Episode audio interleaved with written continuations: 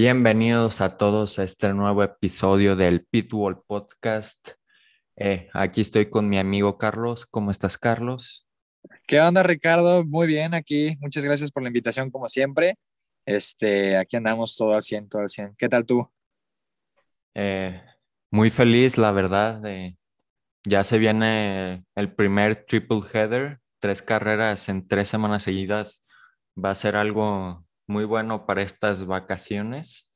Y tenemos bastantes noticias, principalmente del mercado de pilotos. Ahorita hablaremos más de eso, pero la verdad se, se vienen tres semanas muy intensas, tanto para los fans, para, tanto para los equipos. Eh, aquí, primero, para empezar, eh, una de las noticias de este mes estos días. Eh, George Russell eh, podría suplir a, a Valtteri Bottas para 2022 y se, pronostica que la noticia se dé eh, antes del fin, el, el summer break, o antes o después, no me acuerdo bien, de, del British Grand Prix, el Gran Premio de Gran Bretaña. no sé qué piensas tú creo que este movimiento ya era para George Russell, ya, lo, ya se lo merecía.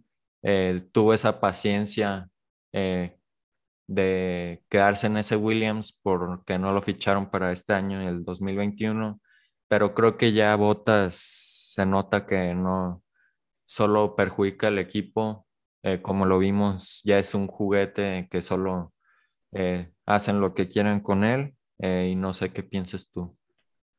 Sí, oye, la verdad es que era lo que había leído que, bueno, según esto, hay rumores bastante sólidos de que Mercedes eh, anunciaría eh, para la, la, temporada 2022, que es cuando se vienen todos estos cambios de reglajes, a George Russell y a Lewis Hamilton como los pilotos de la escudería.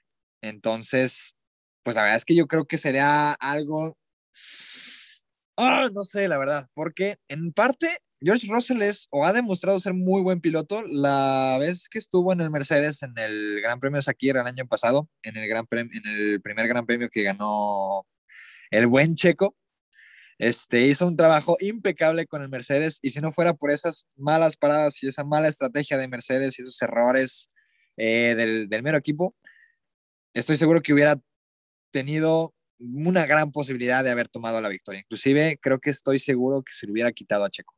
Entonces, eh, yo creo que en parte es algo muy bueno para Mercedes porque nuevamente tienen dos pilotos muy talentosos, eh, de los mejores que hay ahorita en este momento en la parrilla, eh, con ellos. Sin embargo, bueno, y también quiero recalcar que George Russell es un piloto increíble, o sea, lo que está haciendo en este momento también con Williams es, es muy bueno, o sea, está sacándole el, el mayor provecho al Williams y lo hemos visto muchas veces en Q2, este, en el Gran Premio de Imola peleando contra el Mercedes de, de Valtteri Bottas, e inclusive hasta porque se dio un guamazo ahí contra él y bueno, ya se sabe, el, resto es historia, pero no sé hasta qué punto pueda ser beneficioso para Mercedes. ¿Y por qué digo esto? Durante estos, inclusive estos últimos grandes premios hemos visto un Lewis Hamilton muy molesto y muy este, frustrado y que ha hecho muchos actos basándose en esa frustración, en esa ira.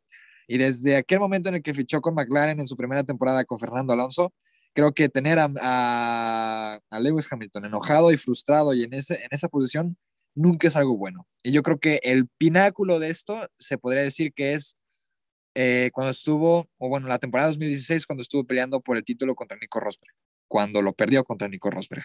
Entonces, desde ese momento, Mercedes fichó a, a Valtteri Bottas, parte porque es un gran segundo piloto es, un gran, es una gran persona que eh, sabe tomar el rol de soy el segundo piloto, voy detrás de Lewis Hamilton este, para el equipo, vamos con todo, soy el segundo piloto, no pasa nada. Y yo creo que como segundo piloto ha hecho un, buen trabajo, yo creo que estas últimas, eh, estos últimos tres grandes premios han sido más que nada un desastre para él porque ha tenido muy mala suerte, muy mala suerte no es porque, bueno, sí en parte ha sido porque no ha tenido el ritmo, no ha tenido la consistencia, pero mucho tiene que ver el que no ha tenido la suerte ni con los neumáticos, ni con esa, ese escándalo de, su pit stop que tuvo en Mónaco. Han habido muchas cosas pasando con Valtteri Bottas que creo que lo hacen, que hacen dudar un poco si en realidad es mucho su culpa o no. Y tanto Toto Wolf como Lewis Hamilton en parte le están echando mucho la culpa a Valtteri Bottas y yo lo veo un poco injustificado. Entonces no sé hasta qué punto sea bueno porque veo a, George Russell como un posible Nico Rosberg para Lewis Hamilton. Y en caso de que sea así, Mercedes para 2022 se va a estar cayendo a pedazos. Si ahorita con, con Valtteri Bottas se está cayendo a pedazos porque no se soporta el equipo y Lewis Hamilton enfadados porque no están en la posición cómoda a la que están acostumbrados. Este, con George Russell capaz y sacándolo un poquito más adelante, pero dándole pelea a Lewis Hamilton va a ser la misma historia y no sé hasta qué punto puede hacer beneficio tener otra vez un, un debate como un pleito como tuvieron con Nico Rosberg eh, otra vez para, para 2022 y con un piloto tan joven y con tanto talento que podría ser una muy buena reserva para Mercedes tenerlo cuando Lewis Hamilton se retire. Entonces, la verdad no me gustaría ver a George Russell en el Mercedes hasta que se retire Lewis Hamilton, pero no sé hasta qué punto sea una buena decisión por ese tema de puede ser un problema para Lewis Hamilton y ya sabemos cómo salen ese tipo de, de problemas. Entonces, pero no sé, ¿tú qué pienses? Tú dime. Sí, como lo dices, eh, sería algo interesante ver en qué, en qué posición entra George Russell a Williams, eh, a Mercedes, perdón. Eh, si como, en, como checo entras en una posición de segundo piloto, tratando de beneficiar a ese, a ese primer piloto, que en este caso sería Hamilton, para buscar su eh, octavo o noveno eh, campeonato, depende de cómo, cómo venga 2022 para Mercedes y para los demás equipos, o venga en una posición diferente, como tú lo decías, eh, un segundo Nico Rosberg. si lo comparamos con los pilotos actuales, podría ser como una pelea entre Leclerc y Sainz que, que nadie quiere ceder y más para alguien como Russell, que es alguien joven con mucho talento, eh, la verdad. Eh, creo que ser un segundo piloto y más en, un, en el mejor coche de la parrilla eh, sería, sería algo interesante. Pero también como lo vimos con Rosberg y Hamilton en años pasados, vimos las consecuencias eh, cuando dos pilotos pelean entre sí más de su propia escudería. Y la verdad puede haber demasiada tensión entre, entre Russell y, Hamilton, pero creo que, que ya le toca, ahí sí eh, de, estoy en desacuerdo contigo, creo que Russell ya, ya lo necesita Mercedes y creo que ya Botas. Y hablando de botas, ¿qué opciones tendría en la Fórmula 1? No sé, ¿qué piensas tú si tendría opciones con otros equipos, eh, en otra categoría, como lo vimos con Grosjean y Magnussen? ¿Tú qué crees que tiene de opciones botas para 2022? Pues mira, no sé si botas, en caso de que se quede, eh, bueno, ya Germán Marco dijo que no estará en Red Bull, que las puertas en Red Bull están cerradas para, para Valtteri Bottas. Entonces yo creo que si suben a, George Russell, que parece ser lo más probable, al Mercedes y Valtteri Bottas se vaya, lo más probable es que quede Valtteri Bottas o lo que podría pasar para Valtteri Bottas es que se quede, eh, que vaya de vuelta a Williams. Que vaya de vuelta a, Williams. A pesar de que Williams tiene varios pilotos que pudieran sacarlos adelante, como son eh, Aitken, o este, algunos pilotos de Fórmula 2. Como Yang Tictum, no sé si sabías eh, que creo que para 2021, si no hubiera sido por Nicolás, ya sabemos que tiene bastante dinero por su padre. Eh, Dan Tictum es una opción real para ese Williams, pero como vimos que se quedaron Latifi por el dinero y George Russell por no firmar con Mercedes, y veremos, porque creo que la única opción real para, para Botas 2022 sería eh, ese, ese Williams. Dudo que un Alfa Romeo, como lo mencionaban algunos periodistas, eh, por el retiro de Kimi, pero creo que en ese, en ese Alfa Romeo eh, quedaría Giovinazzi 100% y tal vez llegue un piloto de Fórmula 2 o hasta Mick Schumacher, que creo que en ese Haas no está eh, feliz, pero ya hablaremos em, en otro episodio sobre, sobre Haas y sobre, sobre Mick Schumacher, pero creo que Bottas está en una situación muy, muy extraña.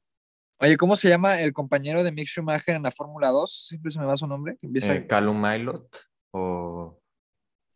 No. Eh, Robert Schwarzman o algo así. Él, Robert ah, Schwarzman. Creo que él podría ser un buen candidato para el Alfa Romeo ahorita que lo dices. Este, Él o Mick Schumacher. Y en caso que suba Mick Schumacher al Alfa Romeo, pues él subiría a Haas, lo más probable. Este, ya que, pues bueno, eh, por poquito ahí el tema de, de Ferrari.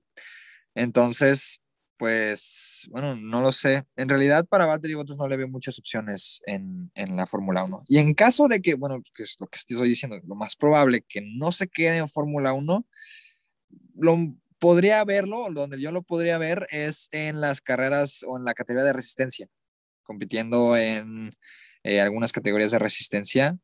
Como Le Mans, las 24 horas. Sí, sería lo más este, viable para, para yo creo, Ajá, yo creo que, yo creo que es donde yo vería a Valtteri Bottas en un futuro en caso de que, bueno, ya no tuviera lugar en la Fórmula 1. Pero, pues bueno, la verdad es que Bottas lo tiene difícil. Este, y a ver si no se convierte otra vez en una maldición, uno de los más prestigiados lugares en la Fórmula 1, que en vez de ser el segundo asiento de Red Bull, ahora se convierte en la maldición del segundo asiento de Mercedes. Y también hablando, ya ahorita hablaremos de Esteban Ocon y su renovación, hablando del mercado de pilotos, otra noticia no, no muy, muy certera, pero algo que, ha que podría suceder en un caso muy extremo, es Pato Ward a la Fórmula 1. No sé si sepas quién es Pato Ward. El, sí, sí, sí, obviamente. en IndyCar. Ajá, el, el nuevo líder de IndyCar y algo que podría ser muy real que fuera McLaren es porque eh, compite con McLaren en la IndyCar. Eh, próximo compañero de Kevin Magnussen eh, va a regresar. no me acuerdo qué había pasado con el otro compañero de Pato Ward, pero después veremos si hacemos un episodio de, de IndyCar. Y creo que como tiene 22 años, tiene demasiado potencial y se ve que eh, es un gran piloto para, tendría, sería un gran piloto para la Fórmula 1 y con esa posición de Daniel Ricciardo que está batallando con ese McLaren, veremos en estas siguientes tres carreras que son claves eh, para el campeonato y creo que ya le van a dar su, su test de invierno de jóvenes pilotos en diciembre en ese McLaren. Entonces, otra sí, era, era, era, justo lo que te iba a decir. Las, la verdad es que McLaren, o sea, como eh, grupo, como equipo, McLaren se está eh, poniendo las pinas para que los aficionados de Fórmula 1 que no conocen eh, la categoría de indicar, sepamos quién es Pat Howard. No el, no el equipo sobre, solamente de Arrow McLaren, sino Pat Howard, quien es ahorita bueno, no sé si está liderando ahorita el campeonato de pilotos en IndyCar, pero está estoy seguro que está dentro de las primeras tres posiciones. Este, en, el caso, en el caso de que quede, creo que sí, dentro de las tres primeras posiciones ganaría la superlicencia de la FIA. Este, y si realmente a McLaren no le, no le da resultados Daniel Richard en esa temporada, este, yo sí veo un Pato Howard en la Fórmula 1, porque aparte ha hecho varios tests con el bueno, no, estoy seguro si con McLaren, pero sí con algún equipo de Fórmula 1, este, ya, ya ha competido en categorías inferiores a la Fórmula 1.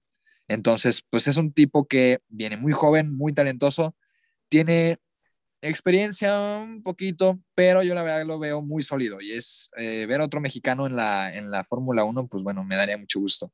La verdad es que, bueno, en caso de que escuches esto, Pato Howard, pues Pato Howard, felicidades por tu eh, último triunfo en Detroit. Es que, qué gran carrera, ¿eh? Increíble. Sí, que consiguió un podio en la primera carrera de empezar, creo que fue decimosegunda. también en la segunda carrera empezó como decimoquinta posición y en las últimas tres vueltas eh, le arrebató el liderato, no me, creo que es News Garden, así se llama, y que había liderado las 67 vueltas de 70 y en las últimas vueltas adelantó a cinco pilotos, que es algo demasiado, demasiado bueno, demasiado padre. Y impresionante también es que ves al, ves al, a Pato Howard en, el, en, el, carro de Arrow McLaren, en el IndyCar, y dices, bueno, pues este tipo tiene talento. O sea, no está ahí, no por nada.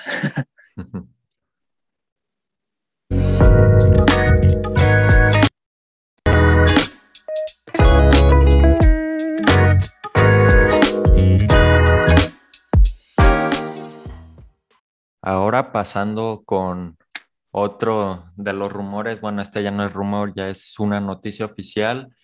Esteban Ocon renueva contrato con Alpine por tres años. La verdad me impresionó bastante, no porque haya renovado, sino por esa larga cantidad.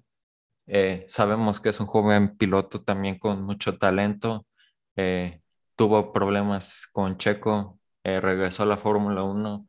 2020 no fue un año, pero se ha visto que ha progresado, pero no sé qué pienses tú, pero creo que para mí, para Alpine, es una, es un riesgo bastante grande firmar un piloto eh, por tres años y más eh, con alguien que no, no tengo malas, malos pensamientos sobre Ocon y su talento, es un gran piloto y lo ha mostrado, pero creo que tres años para alguien eh, como Con creo que es demasiado y, le puede llegar a afectar al PIN, más que como fue con el contrato de Checo, que pueda haber cláusulas que se pueda eh, cancelar el contrato, que creo que es lo más probable, pero no sé, ¿qué piensas tú?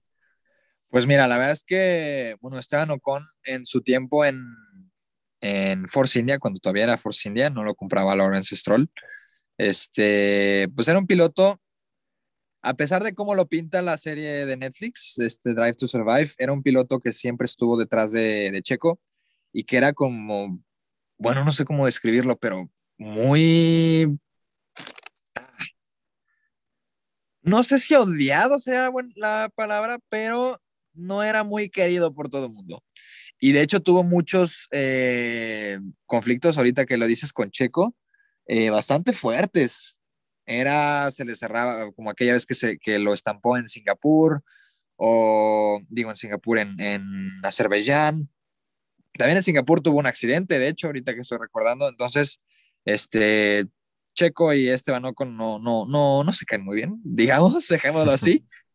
Este, pero por lo que he visto, tampoco es como que sea un, un hombre de tanto compañerismo, si se podría decir así, porque este, también le pasó algo similar con Pierre Gasly cuando estaban en, en categorías muy inferiores, inclusive en, en, el karting. O sea, cuando apenas estaban empezando, que eran muy amigos, que iban a los mismos kartings y que pasó algo entre ellos dos.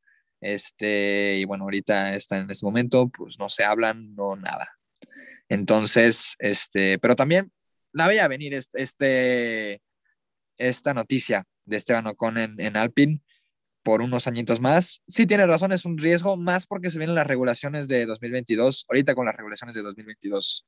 Todo es un riesgo, todo es una apuesta, inclusive la de George Russell en meterse a Mercedes, quién sabe si Mercedes, Mercedes siga dominando la Fórmula 1 para 2022, quién sabe si Williams de su, su paso, este, no lo sé.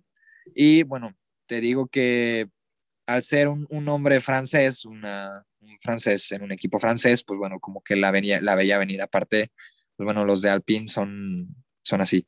Pero creo que prácticamente condenó el futuro que tenía Pierre Gasly, que esto, bueno, ya había dicho ya en, episodios pasados que yo a Pierre Gasly lo veía en, en Alpine, este, y ya con esto prácticamente digo, no estará en Alpine. Este, Pierre Gasly. Lo más probable es que. Entonces, pues bueno, es buena noticia, puede ser este un hombre bastante controversial en la Fórmula 1 que bueno, se ha notado que no ha sido, no ha estado ni en los mejores autos, ni ha dado, ni le ha sacado lo mejor a, a los autos en los que ha estado. Entonces, su primer podio fue el de Sakir de 2020, que quedó en segundo lugar entre Checo y Lance Stroll. Así que pues veremos cómo le va al PIN con Esteban Ocon. Creo que se ve un poco más sólido, un poco más confiado en el Alpine que en, bueno, en temporadas pasadas, en la temporada pasada cuando era Renault.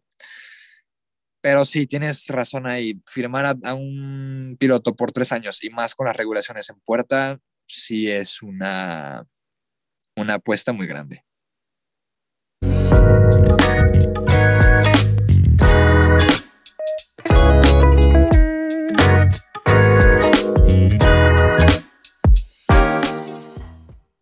Ahora con nuestro querido Román Grosjean, eh, tuvimos eh, noticias sobre eh, de Mercedes este, esta mañana de que se iba a posponer o se va a posponer su test con el, el W19, creo que es. Creo que era por restricciones de, de, vuelo y, y requ requerimientos de cuarentena. Entonces, eh, creo que mala suerte también para Román. Ya veremos las noticias que dará Mercedes este, eh, estas semanas. Eh, solo dijeron que tenían pronosticado tal vez para programar su, su test en el verano, pero la verdad, nada más que agregar, solo mala suerte, yo creo. Sí, en realidad, pues pobre de mi gran Romeo Grosjean, que de hecho esta última carrera en Detroit tuvo un accidente en IndyCar, ¿no? Y con fuego. Sí, no, ahí estaba todo preocupado, pobrecito. Sí. Pero sí, no, pues es mala suerte ahí en realidad, no se puede hacer mucho, pues bueno, estamos en pandemia mundial y hay que respetar las reglas de, bueno, pues si te tienes que poner en cuarentena, pues te tienes que poner en cuarentena. Yo lo, ya lo veremos en las, ya en un próximo momento, yo creo que no tan lejano en ese Mercedes, entonces pues ya veré, aquí lo estaremos comentando cómo le va a, a mi buen Romain Grosjean en ese Mercedes.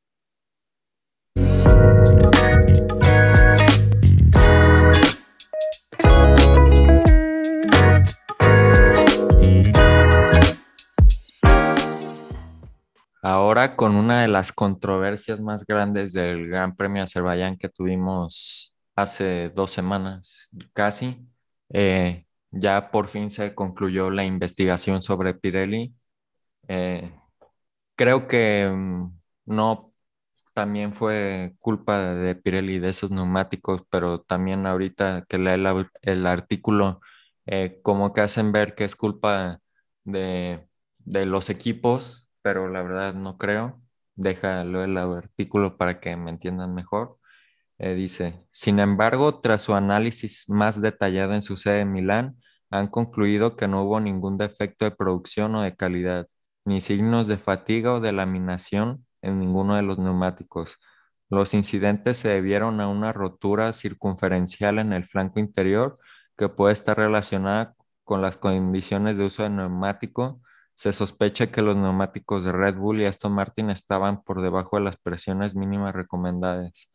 Y para que esto no se repita, desde Francia se cambiarán los protocolos y para confirmar que los pilotos, eh, para que los equipos mantengan la presión de los neumáticos eh, dentro de los valores recomendados, eh, se comprobarán después de, de que se hayan utilizado los monoplazas y si está por debajo de la presión establecida por Pirelli, será comunicado a los comisarios. No sé qué piensas. Pues la verdad se me hace raro, no te voy a mentir. Pues es que ah, en realidad creo que es, bueno, este, pues puede ser una buena explicación de que estaban bajos en, en, en la presión. presión. Uh -huh. Pero creo que igual así las condiciones en las que explotaron los neumáticos están muy raras. Creo que inclusive no le calcularon el número de, de vueltas que podían hacer eh, los neumáticos de manera correcta y dieron un número mayor al que en realidad era, dándole a los, a los equipos una, una, estimación pues falsa de lo, cuánto podía dar un, durar un neumático y pues polum, polum, polum. Ahí tenemos dos neumáticos explotados. Pero, pues bueno, ya veremos cuáles son los, nuevos eh, protocolos que se ponen ahora para los equipos en este Gran Premio de Francia, que está, bueno, tres días de hoy, del día de hoy que estamos grabando. Entonces, pues bueno, ya, ya veremos qué pasa con, con los neumáticos de Pirelli. Y esperemos que ya no sigan defectuosos, o bueno, esperemos que ya no den estas, este tipo de señales de, de errores que en realidad les ha costado tanto al equipo de, de Aston Martin y al equipo de Red Bull, pues se salvaron por un pelo de rana calva. Pero pues bueno, ya, ya veremos qué, qué pasa con estos neumáticos de Pirelli y, si en realidad estaban defectuosos o no. La verdad sí es algo, eh, la verdad obvio, eh, lo que dijo Pirelli, eh, como sabemos los que somos fanáticos del juego de Fórmula 1, eh, cuando pones tus neumáticos en la presión más baja se sobrecalientan, aunque no explotan como explotaron aquí, pero sabemos que Pirelli dice que si sus neumáticos se sobrecalientan demasiado pueden llegar a ocurrir estas cosas, pero la verdad sigo pensando que es más un defecto en el neumático que que algo en la falla de presión de los neumáticos. Ni modo, mira, ¿quién lo diría? ¿Quién lo diría? Hasta las mamás se van a enojar conmigo en este momento, pero de algo se aprende en los videojuegos. Esto. Nada, es broma. Pero este, si tú tienes ahí el número de cuándo es la presión recomendada de los, de los neumáticos de Pirelli o no, no, no, dice, no ha dicho nada el artículo. No, la verdad no viene nada. A ver. Eh, en el juego solo sé que aparece 21 PSI, no sé cómo se mía la presión de los neumáticos eh, en, la vía real.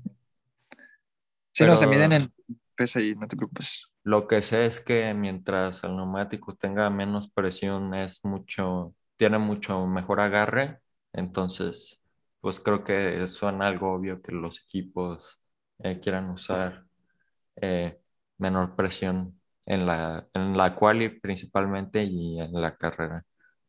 Sí, así es, sí, tienes toda la razón. Pero, pues bueno, este, pues esperemos que no pase lo mismo en, en Francia de verdad, porque si pasa, pues bueno, sería ya un desastre para, para Pirelli. O sea, cero.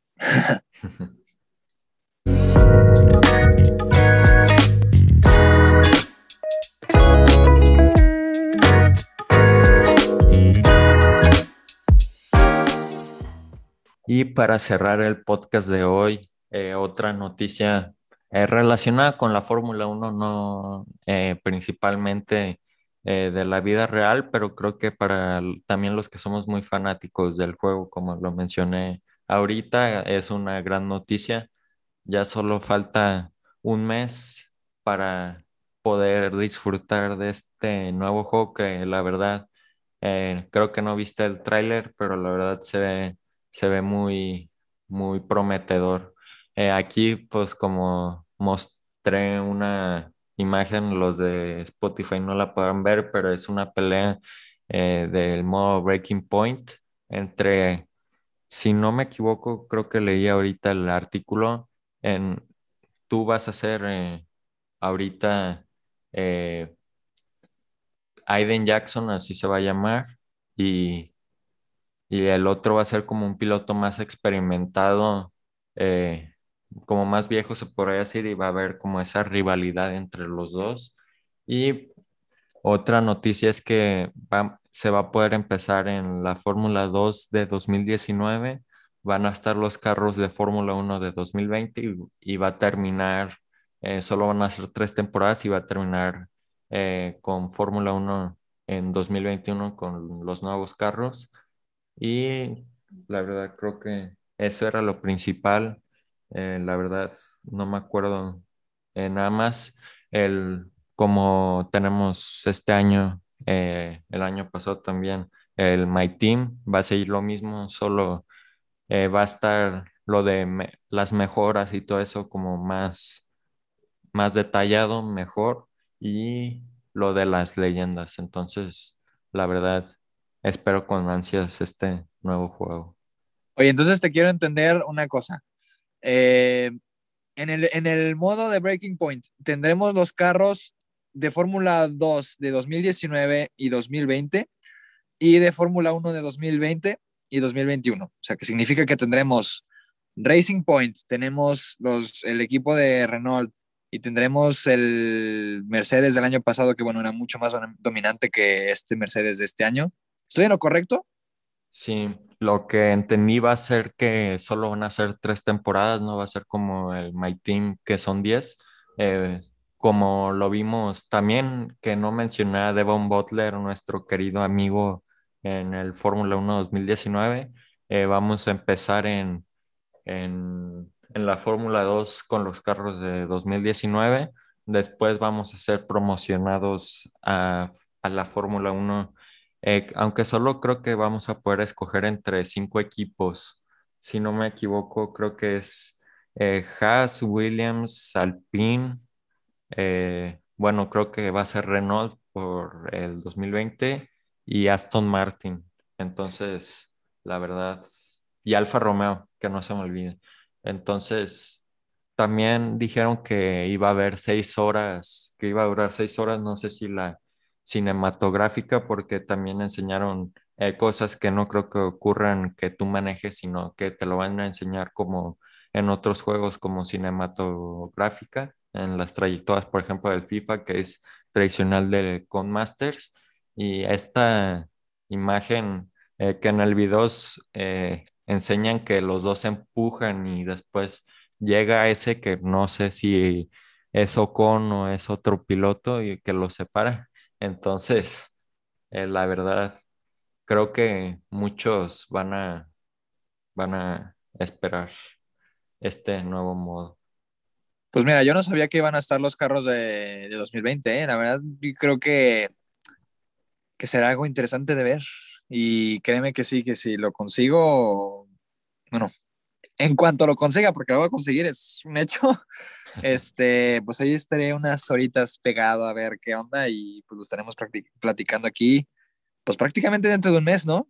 sí, un mes. Sí, prácticamente ya un mes. Bueno, si los dos nos compramos la preventa, eh, saldrá el 13 de, junio, ahí jugaremos unas horitas para dar nuestras opiniones, nuestras primeras impresiones sobre el juego, pero ya, ya llegará eso y ahora hay que enfocarnos en, estas tres, carreras que las tendrán eh, aquí en Spotify y en YouTube donde nos sintonicen, donde nos escuchen y eh, nos veremos aquí en unos días para la review tal vez de las prácticas de la clasificación y hasta de la carrera. Entonces, eh, muy, se vendrán días muy, muy intensos.